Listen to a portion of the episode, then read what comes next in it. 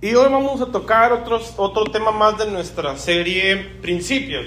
Hoy vamos a hablar de la constancia. Levanten la mano a los que son constantes, a los que les sale fácil la constancia. Bueno, la constancia, mis amados, es un principio que nosotros también tenemos que empezar a desarrollar. Para ligarlo con el tema del domingo, el domingo hablé acerca de la confianza. Pero cuando estaba predicando, seguramente usted se dio cuenta de que dice, bueno, si nos hablando de la confianza, ¿por qué nos habla del infierno? ¿Verdad que sí? Bueno, la razón principal es la siguiente, de que cuando usted sabe qué es lo peor que puede pasar y eso no le atemoriza, eso es confianza. Piensa en lo peor que pudiera suceder. Imagínese el escenario hipotético más grave en su vida. Piénselo. Y si eso no es tan malo para usted, entonces usted no tendría por qué preocuparse. Pues el escenario catastrófico, peor, el peor escenario en la humanidad para cualquier persona es ser arrojado al infierno. Y si nosotros somos librados de eso gracias a la sangre preciosa de Cristo Jesús, entonces ¿en quién tenemos miedo? ¿O a qué le tenemos miedo? Es por eso que el infierno no es algo que me asuste, ni tampoco debería ser algo que le asuste a usted, porque Dios lo ha salvado del infierno. Al menos yo no voy para allá. ¿Estamos de acuerdo? Así cuando usted tiene un calorón insoportable dice, ay, ya no aguanto el calor, gracias a Dios que en la patria celestial no va a haber calor. ¿Me explico? Pero si usted está aguantando el calor, sufriendo el calor aquí, deshidratándose aquí y luego para colmo de males mirar al infierno, pues, pues pobre, ¿me explico? Entonces ahí sí tendría razón de estar desconfiado. La Biblia dice en Romanos capítulo 8, versículo 1, en la Reina Valera, Vamos a leer nada más un versículo y luego inmediatamente nos vamos a brincar hasta el versículo 35. Romanos 8.1 dice, ahora pues, ninguna condenación hay para los que están en Cristo Jesús. ¿Cuántos están en Cristo Jesús? Levante la mano. Usted debería ser la persona menos insegura del mundo. ¿Está de acuerdo? Usted debería ser la persona más confiada de la tierra. ¿Qué es lo peor que pueda pasar? ¿Me explico? Morirme. Me voy a morir tarde que temprano. Fracasar, no creo que fracase porque Cristo está conmigo. ¿Me explico? Dice, los que no andan conforme a la carne, sino conforme al Espíritu. Ahora, eso es importante, pero sería una predicación para otro tema. Es importante andar en el Espíritu, no en la carne. Y hay cristianos muy carnales. Nos vamos a brincar hasta el versículo 35. Dice el apóstol escribiendo este mensaje, ¿quién nos separará del amor de Cristo? ¿Tribulación? angustia, persecución, hambre, desnudez, peligro, espada, son preguntas. ¿Quién va a hacer que te alejes del Señor Jesús? ¿Qué otras cosas puedes temer si ya has, librado, sido librado del infierno? Sería muy, muy no quisiera usar la palabra, pero no se me viene otra la mente, sería muy tonto de mi parte regresarme atrás de aquella persona que me ama, que me cuida, que me protege y que adicional a eso me libra de todas estas angustias, peligros, espadas, persecuciones, hambre, falta de sustento. Dios ha sido fiel para con nosotros. ¿Estamos de acuerdo con eso? Dice, como está escrito, por causa de ti somos muertos todo el tiempo, somos contados como ovejas de matadero. Antes, en todas estas cosas, somos más que vencedores por medio de aquel que nos amó. Por lo cual estoy seguro que ni la muerte, ni la vida, ni ángeles, ni principados, ni potestades, ni lo presente, ni lo porvenir, ni lo alto, ni lo profundo, ni ninguna otra cosa creada nos podrá separar del amor de Dios que es en Cristo Jesús, Señor nuestro. Ahora quiero que sepa que quien está escribiendo estos versículos es el apóstol Pablo. El apóstol Pablo está hablando con una seguridad, con una confianza y con una madurez que muchos de nosotros deberíamos de empezar a desarrollar. Decir con tal firmeza, nada ni nadie me hará desistir. Yo he decidido seguir a Cristo y así llueva, truene, relampaguee, se caiga el cielo, se abra la tierra, se partan dos, yo voy a seguir adelante. Eso es lo que está hablando el apóstol Pablo. Ahora, ¿cómo fue que el apóstol Pablo llegó a tener tal constancia, tal madurez, perdón? ¿Cómo fue que llegó a tener tanta seguridad a través de la confianza? Hoy nosotros ya somos cristianos. ¿Cuántos son cristianos? Dígame amén o levante su mano. Bueno, pues usted debe de vivir con la misma determinación que vivía como cuando hacía lo malo. Por ejemplo, muchos de los que estamos aquí hemos venido del mundo. Y algunos en el mundo eran el ajonjolí de todos los moles. Eran la trompa del ferrocarril. Para el mundo no había pretextos, no había peros, en el mundo no había falta de dinero. Yo no sé, de alguna manera nos organizábamos, ¿cierto? Aquí están mis 20 y ahorita de volada hacemos un cartón, a ver cómo le hacemos. Si no hay hasta un tonalla y le echamos agua mineral, y si no, hasta un kool pero de alguna manera le hacemos. ¿Sí o no éramos muy determinados? Aquí nada con que ya se acabó la fiesta, Nel. Estamos ambientados de aquí. No importa que se nos haga noche. Mañana temprano nos vamos a trabajar. Es más, hasta de aquí nos vamos al jale. Pero vamos a echarle ganas. Así éramos cuando andábamos en el mundo. Entonces, nosotros ahora que somos cristianos, necesitamos seguir adelante en las convicciones o en la determinación que teníamos para hacer lo malo, pero ahora para lo bueno.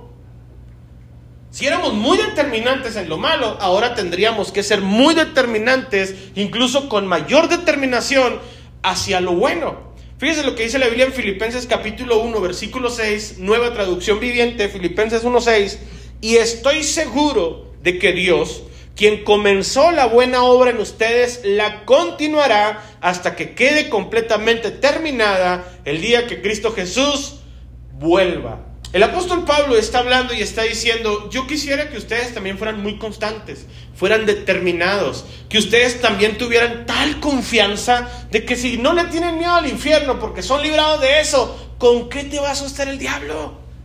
¿Me explico? O sea, ¿con qué cucuy viene a asustarte el enemigo si no le tienes miedo a lo más grave que pueda existir en la vida del ser humano, que es ser lanzado al infierno? Pero algunas personas, dice el Señor en su palabra, viven como con temor y por esa razón no son determinantes en su vida cristiana. Cristo hace su parte y Él quiere. Tan quiere que dice la Biblia, estoy seguro, dice el apóstol Pablo, de que si Dios comenzó una, vida, una obra en ti, la va a terminar.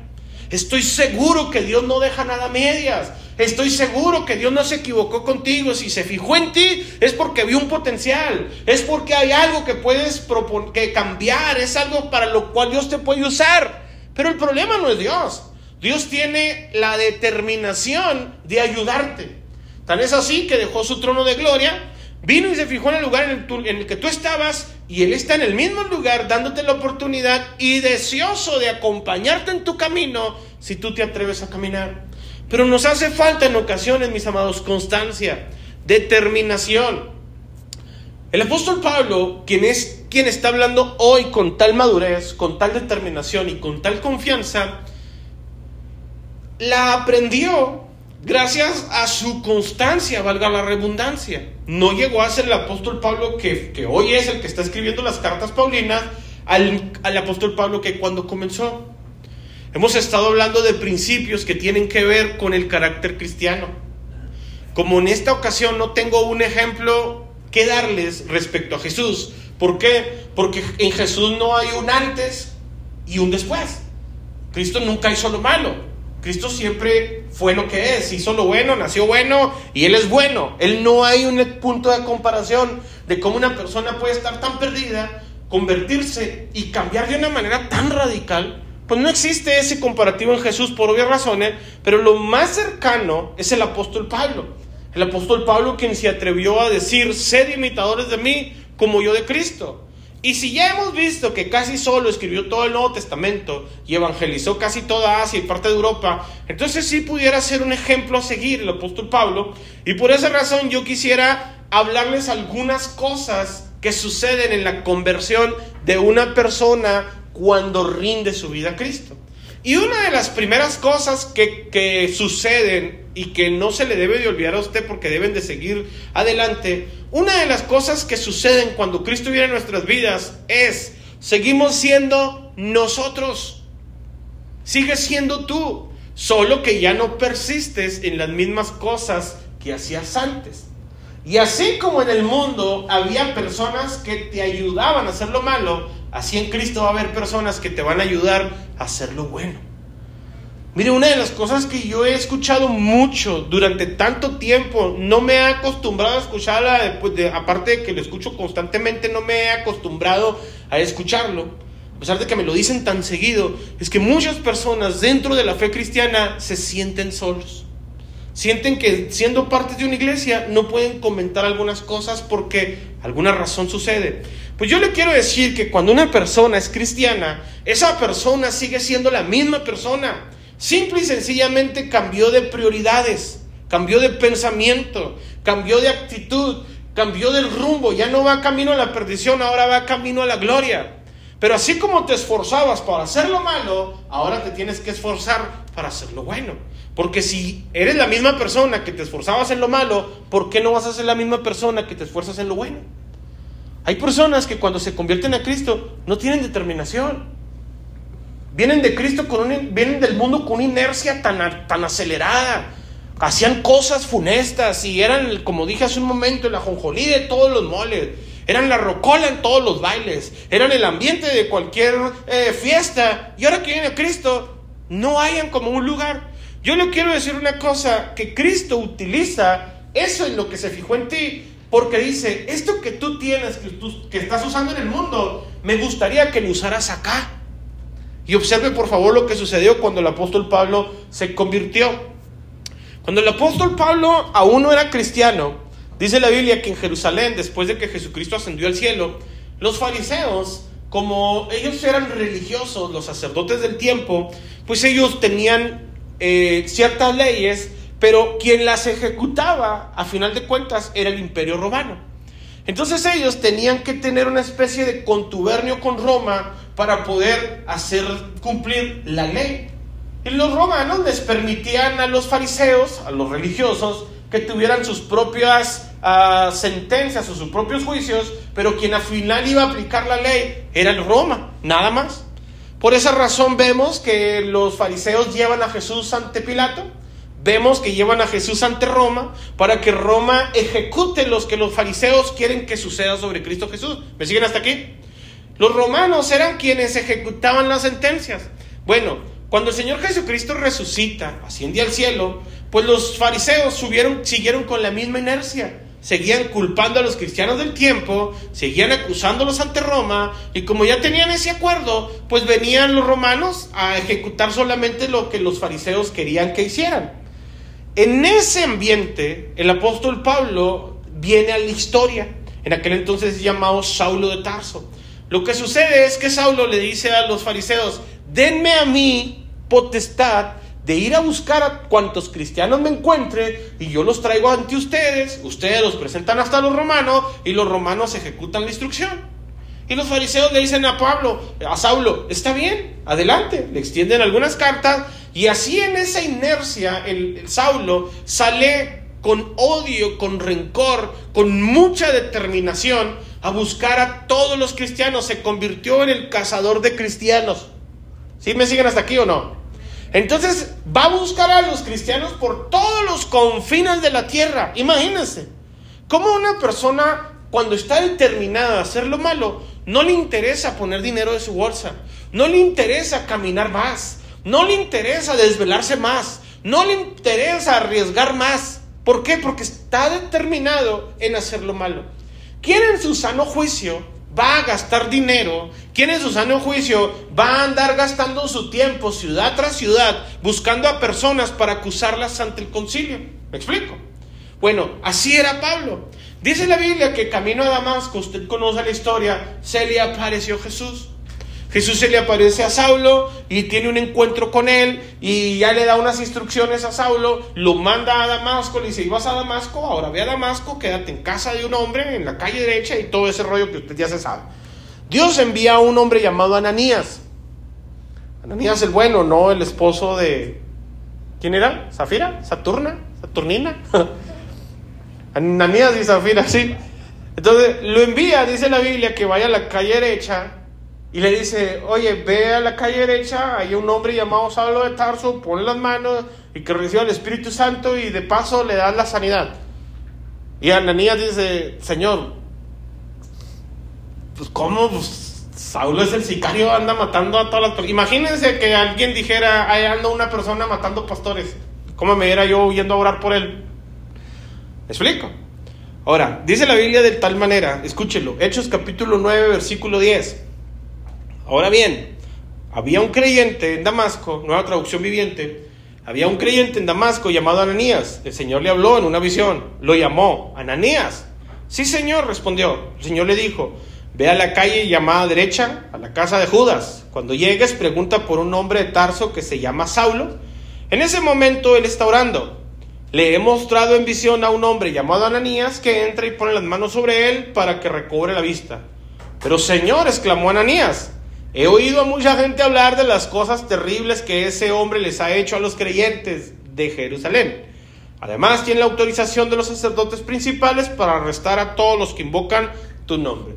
Quiero que vea esto. Pablo estaba determinado en perseguir a los cristianos. ¿Estamos de acuerdo? Y luego Dios le da la instrucción a una persona que aparentemente está determinada en hacer lo bueno y pone objeciones. Ahora, no vamos a juzgar a Ananías porque finalmente lo hizo. Protestó, pero lo hizo. ¿Estamos de acuerdo? Ahora, ¿usted no protestaría? ¿Verdad que sí?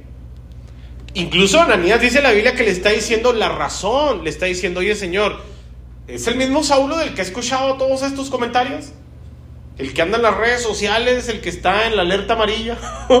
Es este mismo Saulo el que anda haciendo todas estas cosas. ¿Quieres que yo vaya a llorar por él? Qué bueno que me das dirección y todo. ¿Quieres que a la calle derecha? Me voy a la calle torcida. o a la calle izquierda, ¿no? ¿Por qué? Porque así somos muchos de nosotros como cristianos.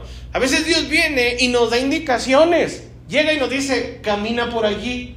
¿Y qué dice uno? Por allí, para irme por acá. Y luego, pastor, ayúdame a ¿Pero qué anda haciendo acá? Si Dios no quiere por aquel lado. ¿Me siguen hasta aquí, sí o no? Y uno es ahí donde dice, como Pablo siendo un hombre perverso, mundano, un hijo del diablo en toda la extensión de la palabra, era determinante en hacer lo malo. Ahora, tampoco vamos a juzgar a Pablo porque levanten la mano cuántos de los que están aquí también fueron pecadores, anduvieron en el mundo. ¿Y cuántos iban así? Vivían la vida loca, ¿cierto o no? No tenían miedo de nada, no les importaba nada. No importa si en la casa llegando se les iba a arrancar con la esposa, hasta le decían, la fiera siempre está enojada, que al cabo que más vale pedir perdón que pedir permiso. No, hombre, tú dale, que al cabo no, hombre. Es más, apaga el teléfono para que no te esté dando lata, ¿cierto no? Y ahora que son cristianos le tienen miedo. Ahora que son cristianos, no, pastor, es que ya mi esposa me dijo que pasó mucho tiempo en la iglesia. Mira, mira, y ahora sí le tienes miedo. Cuando andabas en el mundo hasta le apagabas el teléfono. No, es que ahora mi esposa quiere que pase más tiempo en familia. Cálmame. ¿Me siguen aquí, sí o no?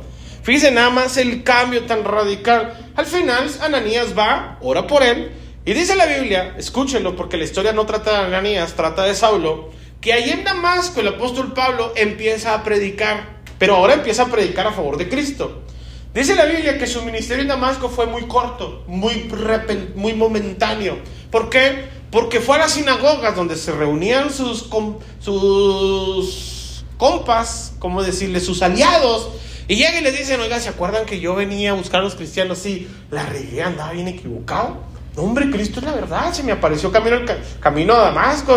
Y, y empezaron a decir sus mismos aliados que a, que a Pablo ya le habían lavado el cerebro. Tan es así que quisieron matarlo. Dice la Biblia que ahí de Damasco lo descuelgan de una canasta. ¿Cuántos han leído esa historia? Lo descuelgan de la muralla y tiene que salir huyendo porque lo querían matar. Dice la Biblia que el rey de Damasco, un hombre llamado Aretas, pues, ¿quién no le tendría miedo a una persona con ese nombre, verdad? Y nombre de sicario, quería matarlo. Y dice la Biblia que tuvo que salir de allí. De allí el apóstol Pablo, o Saulo en ese entonces, se va a Arabia. Dice la Biblia que en Arabia dura tres años. Ya han pasado tres años desde su conversión. Escúchelo bien, tres años desde, su conversión.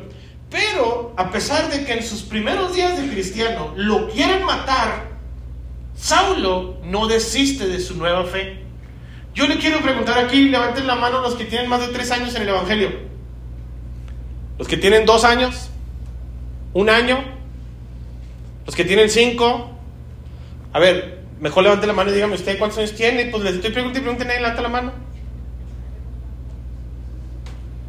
¿Y cuántas veces damos un paso para adelante y como tres para atrás?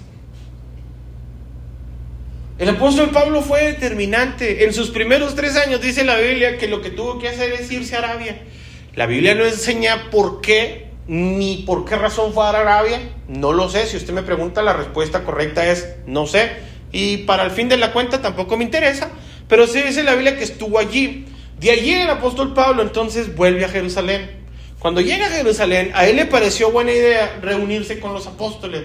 Ya habían pasado tres años desde su conversión, tres años desde este encuentro con Jesucristo a Damasco, tres años desde que Ananías le puso la mano y sanó y recibió el Espíritu Santo. Ya pasaron tres años. Dice la Biblia que cuando llega a Jerusalén, nadie se quería juntar con él. Ni Pedro, ni Jacobo, ni Judas, ni Mateo, nadie quería juntarse con Saulo. ¿Por qué? Su fama lo precedía.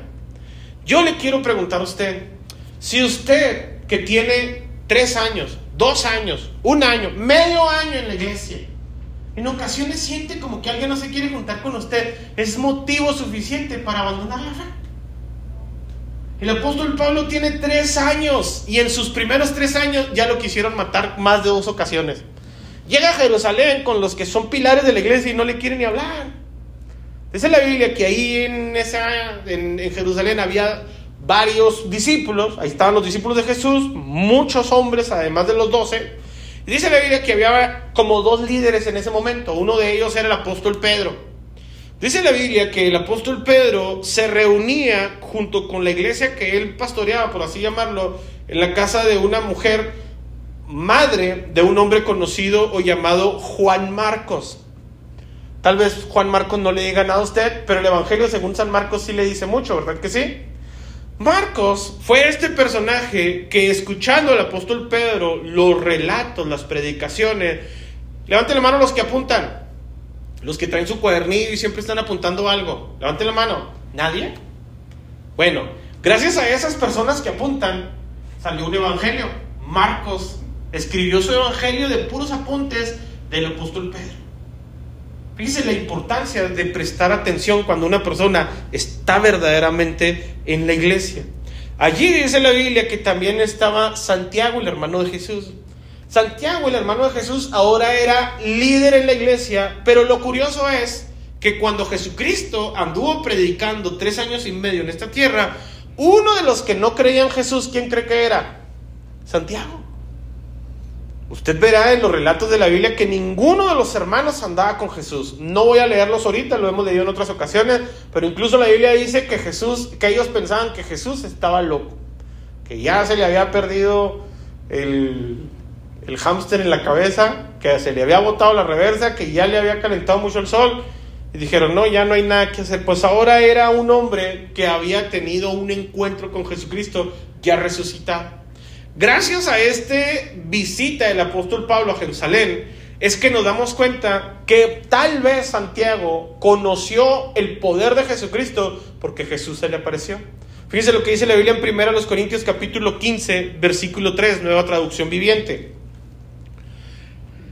Yo les transmití a ustedes lo más importante y lo que se me había transmitido a mí también. Cristo murió por nuestros pecados, tal como dicen las escrituras. Fue enterrado y el tercer día fue levantado de los muertos, tal como dicen las escrituras.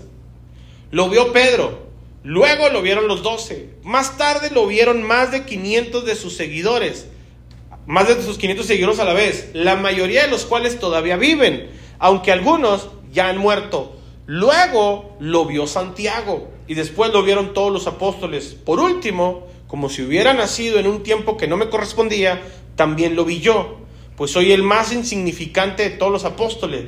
De hecho, ni siquiera soy digno de ser llamado apóstol después de haber perseguido a la iglesia de Dios como lo hice. En este relato que el apóstol Pablo está hablando respecto a él, en la Reina Valera dice, y al final a mí como un abortivo se me apareció Jesús. Pero aquí en este relato también da un dato importante y está diciendo, también a Santiago se le apareció. Ahora, Santiago fue, fue consistente con sus creencias. Cuando creía que Jesús estaba loco, no lo seguía. ¿Estamos de acuerdo? Y no tenía problema irse a parar afuera donde estaba predicando y decirle, traigan al loco de mi carnal. ¿Me explico? Pero cuando se convierte en Cristo, también fue consistente con su fe. El ejemplo es que hay personas, mis amados, que son consistentes o determinantes para hacer lo malo.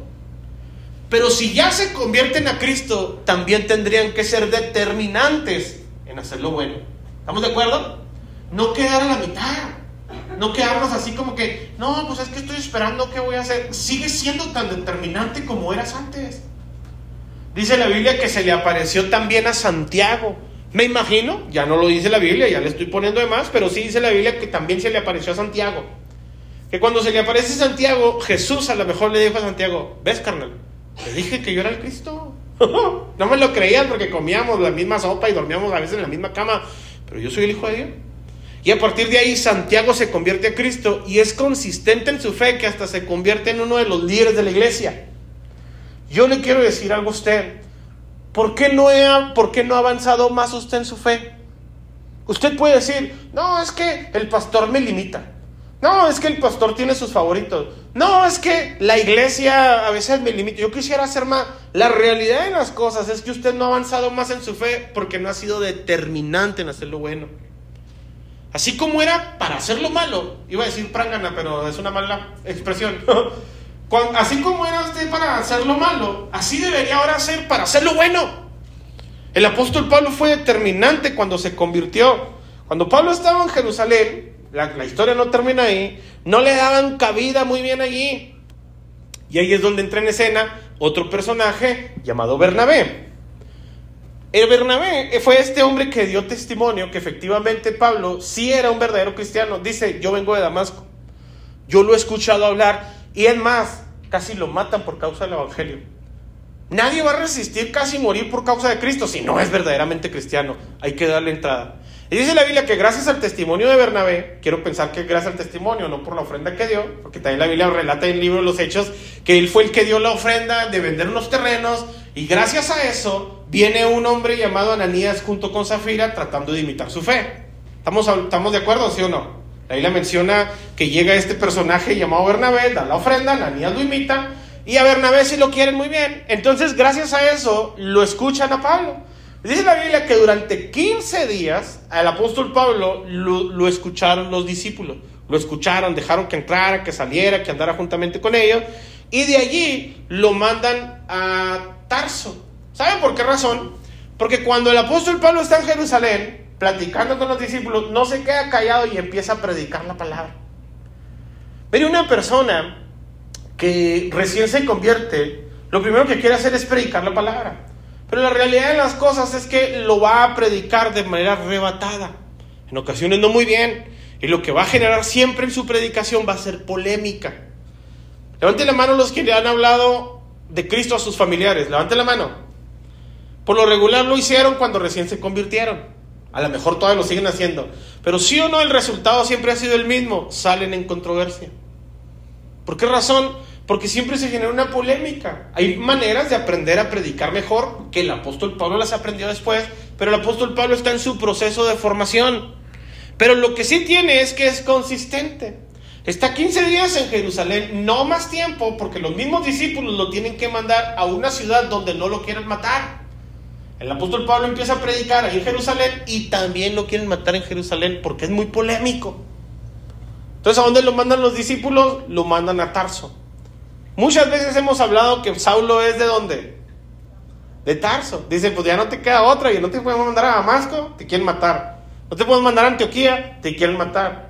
De Arabia no sé por qué regresaste, seguramente también te quieren matar. ¿Me siguen hasta aquí?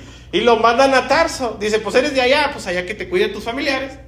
Y dice la Biblia que allá permanece en Tarso. Escúcheme bien lo que le voy a decir. Aproximadamente 10 años. De tres años que tenía el apóstol Pablo a este evento, más diez en Tarso, ¿cuántos años van? Y todavía no es conocido como el apóstol Pablo. Trece años de formación, ¿se te hace poco tiempo o mucho tiempo? ¿Qué opinan ustedes? Pues muchas personas en menos de 13 meses ya se desesperaron. Menos personas, muchas personas en menos de 13 semanas ya abandonaron la fe. Ay, no, es que es muy duro. No, y es que ahí me prohíbe. A Pablo en los primeros días de cristiano lo quieren matar. Para este entonces ya lo han querido matar como en cinco ocasiones. Y sigue siendo persistente en su creencia. Ahora, ¿quién va a dudar de Cristo si Cristo mismo se te aparece? ¿Estamos de acuerdo? ¿Quién va a dudar? Ahora yo le quiero comentar algo. ¿Será acaso que a lo mejor usted no es muy consistente porque todavía no ha tenido un encuentro con Jesús? A lo mejor esa es la razón por la cual no es persistente en su fe. Yo le estaba dando vueltas en mi cabeza y digo, ¿por qué algunas personas abandonan la fe tan fácilmente? ¿No será que a lo mejor no han tenido un encuentro real con Jesús? Porque habemos otros que ya tenemos años en Cristo y somos capaces de decir como el apóstol Pablo, ni, lo, ni, ni la tribulación, ni la angustia, ni la tempestad, ni lo alto, ni lo bajo, ni lo porvenir, nada ni nadie me hará separarme del amor de Cristo Jesús, porque soy consistente en mi fe. ¿Me explico? Mire, he experimentado situaciones complicadas, adversas, al igual que usted seguramente. Yo recuerdo, hoy nada menos estaba recordando cuando me habló mi amigo de Parral, yo recuerdo que yo me trasladé inmediatamente a esa posición en la que él se encuentra hoy. Y yo le dije, yo estuve ahí en ese lugar. A mí me dieron también un diagnóstico fatal. A mí me dijeron, su hijo viene muy grave. Y sabe que es conveniente que se muera, porque si por algún milagro de Dios sobrevive, va a caer en estado vegetal. Entonces, ¿qué fue lo que hice yo? Vine al altar, me puse a orar y con determinación le dije a Jesús, Señor, tú conoces mi corazón. Quiero que comprendas lo siguiente, yo te amo por haberte fijado en mí. Y no importa esto que esté sucediendo, si decides llevarte a mi hijo, te agradezco porque al menos me diste la oportunidad de conocerlo. Pero aún así te voy a seguir sirviendo. Yo le quiero preguntar a usted, ¿qué cosas han hecho de usted que se aparte de la fe? ¿Que alguien no lo saludó? ¿Que tuvo un pleito con el tóxico? ¿Que en el trabajo ya lo corrieron? ¿Que le hicieron mala cara aquí? Yo le quiero decir lo siguiente, si usted tiene este tipo de comportamiento, tal vez sea porque no ha tenido un encuentro real con Jesús. ¿Cómo soportarían tantas angustias, tribulaciones, eh, circunstancias adversas? ¿Cómo soportarían atentados de muerte por causa del Evangelio, limpiarse el polvo y seguir predicando de Cristo? ¿Cómo lo soportarían? Si no tienen constancia, si no tienen determinación, si vienen un miércoles sí, como dos no. ¿Cómo van a soportar la fe de Cristo Jesús si realmente no han tenido un encuentro con Él? Mire, 10 años el apóstol Pablo dura en Tarso. En ese entonces la iglesia sigue extendiéndose, todavía están en, el proceso de los diáconos, de la repartición de las despensas, de Bernabé, de Esteban, de Felipe. ¿Se acuerda que lo hemos estado viendo días atrás? Bueno, pues la iglesia decide enviar a Bernabé a Antioquía. Oye, escuchamos que allá el Espíritu Santo se está manifestando a los gentiles. Felipe está haciendo una obra impresionante allá. Ve a supervisar, a disipularlos, ve a darles la, la palabra de Dios. Y dice la Biblia que envían a Bernabé a Antioquía. Pero Bernabé va hacia Antioquía, hacia el norte, y cerquita de Antioquía está Tarso.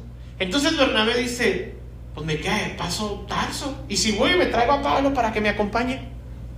Dice la Biblia que Bernabé va y busca a Pablo, a donde está en Tarso, lo convence y vienen juntos a Antioquía, empiezan a hacer una mancuerna impresionante y ahí el Evangelio se empieza a expandir de una manera exponencial. Ya pasaron 13 años y el apóstol Pablo todavía es conocido como Saulo de Tarso. Dice la Biblia que ahí con la mancuerna que hicieron Bernabé y Saulo fueron conocidos por primera vez como cristianos. Ser cristiano, mis amados, es identificarte con Cristo. Ser cristiano es tener una relación igual que Cristo. Ser cristiano es un honor. Antes a los cristianos nos llamaban hermanos separados. ¿Se acuerdan?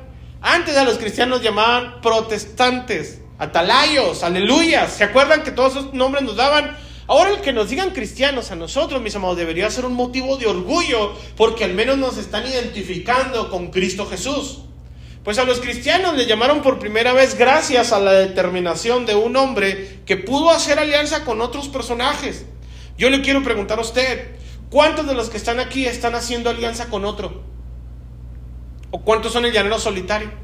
¿Cuántos son aquellos que dicen, más vale solo que mal acompañado? Mm, para contárselo a la hermana, si la hermana seguramente está hasta peor que yo. Para decírselo al brother, si a lo mejor el brother el día de mañana este, se vuelve en mi contra y lo dice contra mí.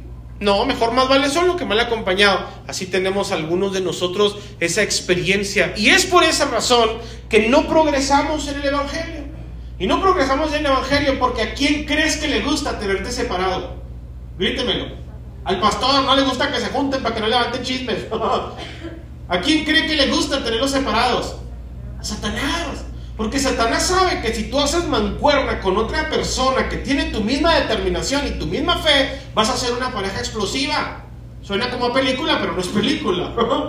vas a ser una pareja explosiva con otro. Tenemos el ejemplo de algunas personas que cuando el Señor Jesucristo andaba predicando, dice la Biblia que un hombre estaba paralítico, pero ese paralítico tenía cuatro buenos amigos. Levanten la mano los que tienen buenos amigos. Ahora, ¿por qué son buenos amigos? ¿Porque te siguen para lo malo? ¿Porque te pillan los cigarros? ¿Porque te llevan a comprar la droga? ¿Porque te invitan a las cervezas? ¿Porque te invitan a la fiesta? ¿O por qué son buenos amigos? Las personas que tienen buenos amigos son personas que se preocupan, se preocupan por tu crecimiento, se preocupan por tu bienestar, se preocupan por hacerte mejor persona. Dice la Biblia que estas personas, cuatro amigos, fueron y le dijeron al paralítico, oye, Jesús está en la ciudad y si vamos con él, él te puede sanar. Y el paralítico les dice, oye, pero que no huelen o están chatos. pues si estoy paralítico, no puedo entrar, no puedo caminar. No te preocupes, no es problema. Nosotros te cargamos y te llevamos hasta Cristo Jesús, pero esta situación te ayudamos a salir. ¿Sí o no? Dice la Biblia que llegaron, estaba la casa llena, hicieron un agujero por el techo, desprendieron a este hombre por cuatro cuerdas, y dice la Biblia que Jesús al ver la fe del paralítico, al, ver la fe de quién? Al, ver la fe de sus amigos, le dijo, tus pecados te son perdonados, levántate, llévate tu catre, pues no me lo dejes aquí, ves que no cabemos, y sigue caminando tú. ¿Me explico cómo? Eso, mis amados, es importante en tu proceso. Constancia y comprender que sigues siendo tú pero así como eres comprometido para el mundo, ahora sé comprometido para Cristo. Así como tenías aliados en el mundo, ahora ten aliados en Cristo. ¿Me siguen hasta aquí, sí o no? El apóstol Pablo tenía aliados en el mundo a los fariseos para matar a los cristianos, ¿sí o no? Ahora el apóstol Pablo está teniendo un aliado en Cristo llamado Bernabé. Cuando regresan de Antioquía, ya no son solamente Pablo y Bernabé, sino que ahí se les añade otro personaje llamado Tito. Seguramente lo han escuchado. Incluso hasta hay una carta que el apóstol Pablo envía ahí. Cuando regresan ahí, vienen a un concilio, en lo que la Biblia lo menciona como el concilio en Jerusalén. Para este entonces ya pasaron 14 años, tres de su conversión, uno en Antioquía y 10 en Tarso. ¿Cuántos años van? Y todavía sigue siendo Saulo de Tarso. Ahí en ese concilio en Jerusalén, la Biblia menciona que reconocen a Saulo y le dicen, ¿sabes qué? Pues sí, verdaderamente tú eres una persona que ha tenido un cambio en Cristo, le extienden cartas credenciales y lo reconocen por primera vez como apóstol, como discípulo del Señor. Dice la Biblia que pasaron 14 años para ser reconocido como lo que él fue desde el momento de su conversión. ¿O qué cambió de cuando Pablo se convirtió al concilio de Jerusalén? ¿Qué fue lo que cambió? ¿Era mejor Pablo? ¿Valía más para Cristo Pablo? Yo quiero decirte lo siguiente, tú vales exactamente igual como cuando Cristo vino a la cruz del Calvario a dar su sangre por ti. Vales exactamente lo mismo después de 10 años de evangelista, después de 10 años en el camino, después de 10 años de cristiano. Vales exactamente para Cristo. ¿Por qué? Porque Él ya pagó lo máximo que podía pagar por ti. Él no regateó en tu salvación. Él no debatió en tu salvación. Él no le dijo al diablo, oye, ¿no te puedo dar dos gotas de sangre menos por este? Mira, pues ya velo, casi está muerto. Este no vale más, y mucho, dos, dos cuartas partes de un litro. ¿Verdad que no? Dios derramó toda su sangre por ti. ¿Estamos de acuerdo con esto? Y el apóstol Pablo, convencido de que Cristo había pagado por él, así convencido, con esa determinación, durante 14 años estuvo aguantando malos tratos desprecios de la iglesia, que lo relegaran los apóstoles, que no lo querían juntar, que lo intentaron matar más de cinco ocasiones. En Tarso le dieron, dice la Biblia, hasta para llevar. Él mismo lo menciona. Dice, no, hombre, si como en cuatro ocasiones me han dado 39 azotes, perdón, 40 azotes menos uno. Ahí mismo en Tarso no me querían matar, pero me dan con el látigo. y seguía predicando la fe. Algunos de los que estamos aquí tal parece que necesitan un empujoncito un látigo para que prediquen el Evangelio? ¿Qué es lo que hace falta para que nosotros demos ese extra adicional que nosotros también deberíamos dar. Ahí en Antioquía, Pablo regresa a Jerusalén, Pablo regresa a Antioquía, el Espíritu Santo habla, dicen apárteme a Pablo y a Bernabé, y ahí es cuando empieza su primer viaje misionero del apóstol Pablo. 14 años después de su conversión es apenas contado como uno de la iglesia. 14 años después y aguantaba vara. ¿Sabe cómo se llama eso, mis amados? Se llama constancia. Yo le quiero preguntar algo a usted. ¿Cuántos de los que están aquí están seguros, completamente seguros de que son salvos? Dígame amén o levanten la mano. Seguro, 100% seguro. Pues yo le quiero decir algo. Este camino es igual de difícil que el mundo. Es más, peor. Si usted vive en la, utopía de que cuando llegue a Cristo todo va a ser color de rosa, al contrario, mis amados, va a haber pruebas, luchas, angustias, tribulaciones. Cuando, el, cuando Saulo de Tarso era perseguidor de la iglesia, tenía conectes, contactos, se codeaba con los principales de las ciudades, llegaba a los palacios de los gobernadores, fue educado a los pies de Gamaliel. Es como si hubiera estudiado en la universidad privada más prestigiosa de su tiempo. Tenía conectes en donde quiera que llegaba. Existen tres tipos de poderes en el mundo, el económico, el político y el religioso. ¿Y sabe qué? El apóstol Pablo tenía los tres. Los tres. Tenía poder religioso, tenía poder político, dado su posición de príncipe, y tenía poder, eh, ¿cuál me falta? Económico económico, religioso y político. Estaba bien relacionado. Viene a Cristo y ni los cristianos lo quieren. y renegaba de su fe. Yo le quiero preguntar hasta aquí, hasta este punto. ¿Usted verdaderamente es constante? Dice, no, pues si ya me compara con Saulo, pues creo que no tanto. Y eso porque tengo que compararlo con Saulo porque no hay un punto de comparación con Cristo. Y no hay un punto de comparación con Cristo porque Cristo siempre hizo lo bueno. Bueno, pues yo le quiero decir que Saulo, 14 años después atrás, él entendió que en su conversión se produjeron dos cosas. La primera, entendió que él es un producto en proceso, pero nunca abortó su proceso. Filipenses capítulo 3, versículo 12, nueva traducción viviente. Dos puntos le voy a dar que se produjeron en la conversión de Pablo. Filipenses 13, 3, 2, 12, 3, 12. Filipenses 3, 12, nueva traducción viviente.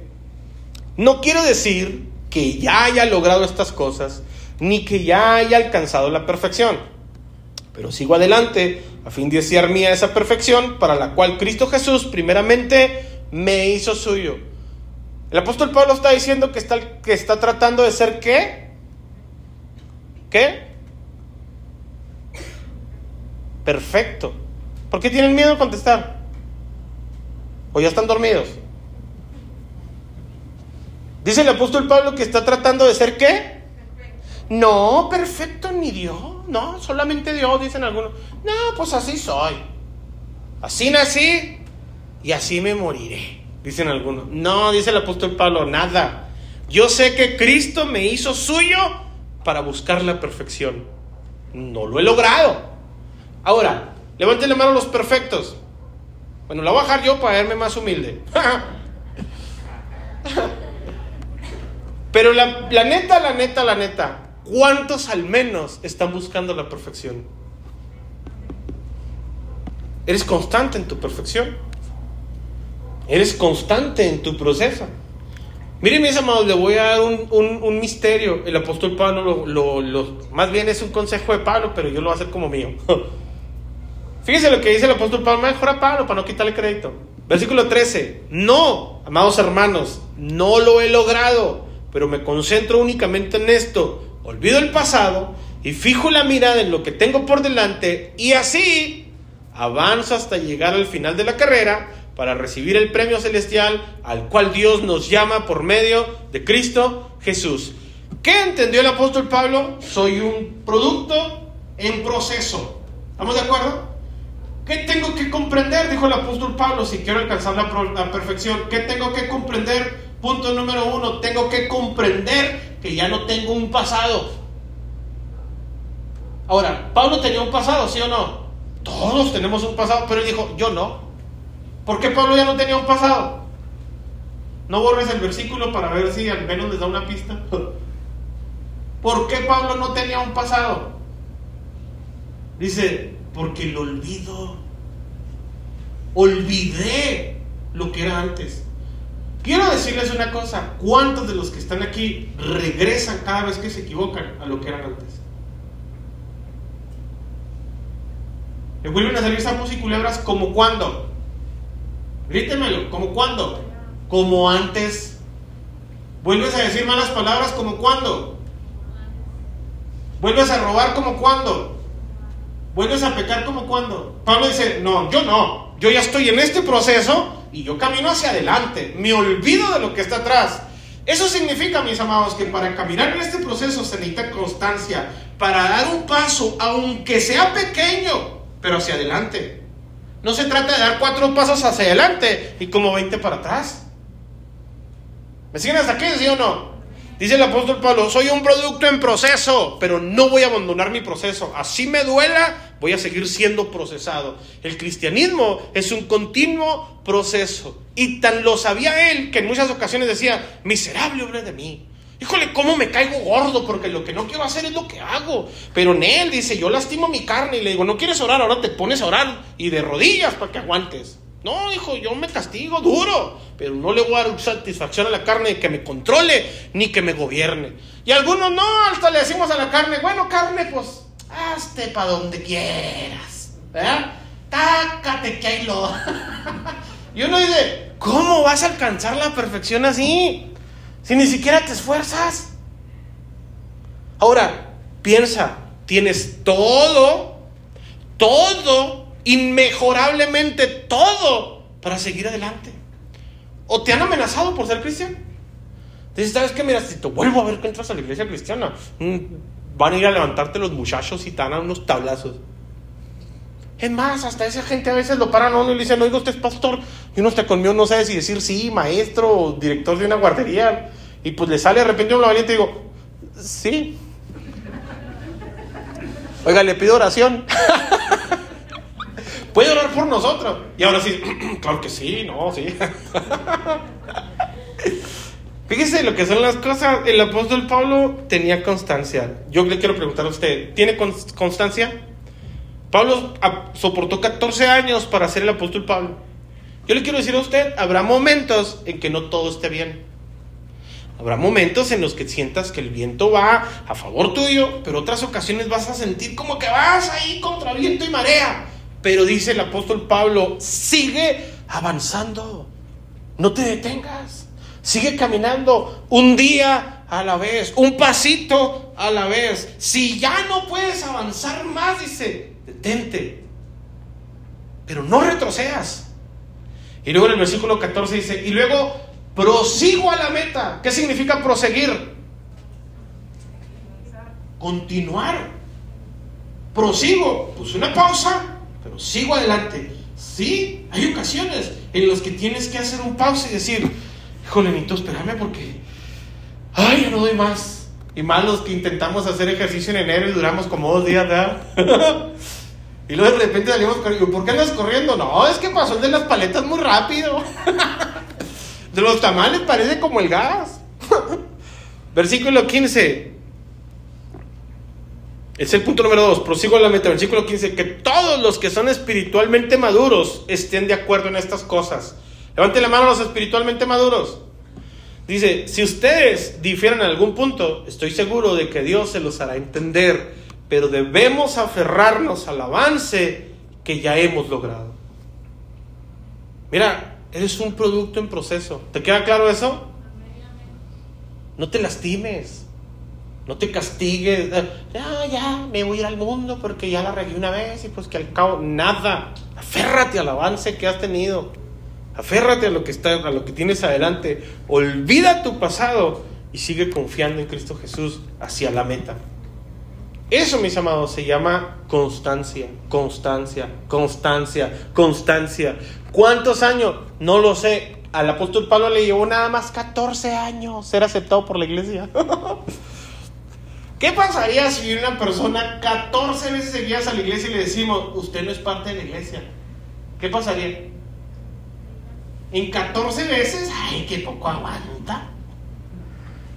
Pero todo lo contrario, le decimos, usted es miembro de la iglesia, bienvenido. Aquí andamos buscándole, hablándole. Oye, ¿qué pasó? ¿Por qué no vino el miércoles? Lo extrañamos el domingo. Algo no le pareció, le caló mucho el aire acondicionado. La silla está demasiado cómoda. ¿Qué fue lo que le molestó? ¿Le subieron mucho a la alabanza? ¿O me explico? Ya hasta tenemos que preguntar cuál de todas nuestras comodidades le fastidió. ¿Estamos de acuerdo? Mejores condiciones inmejorables, mis amados, tenemos nosotros en este tiempo para ser cristianos. Y aún así, desistimos del proceso. Póngase en pie, por favor.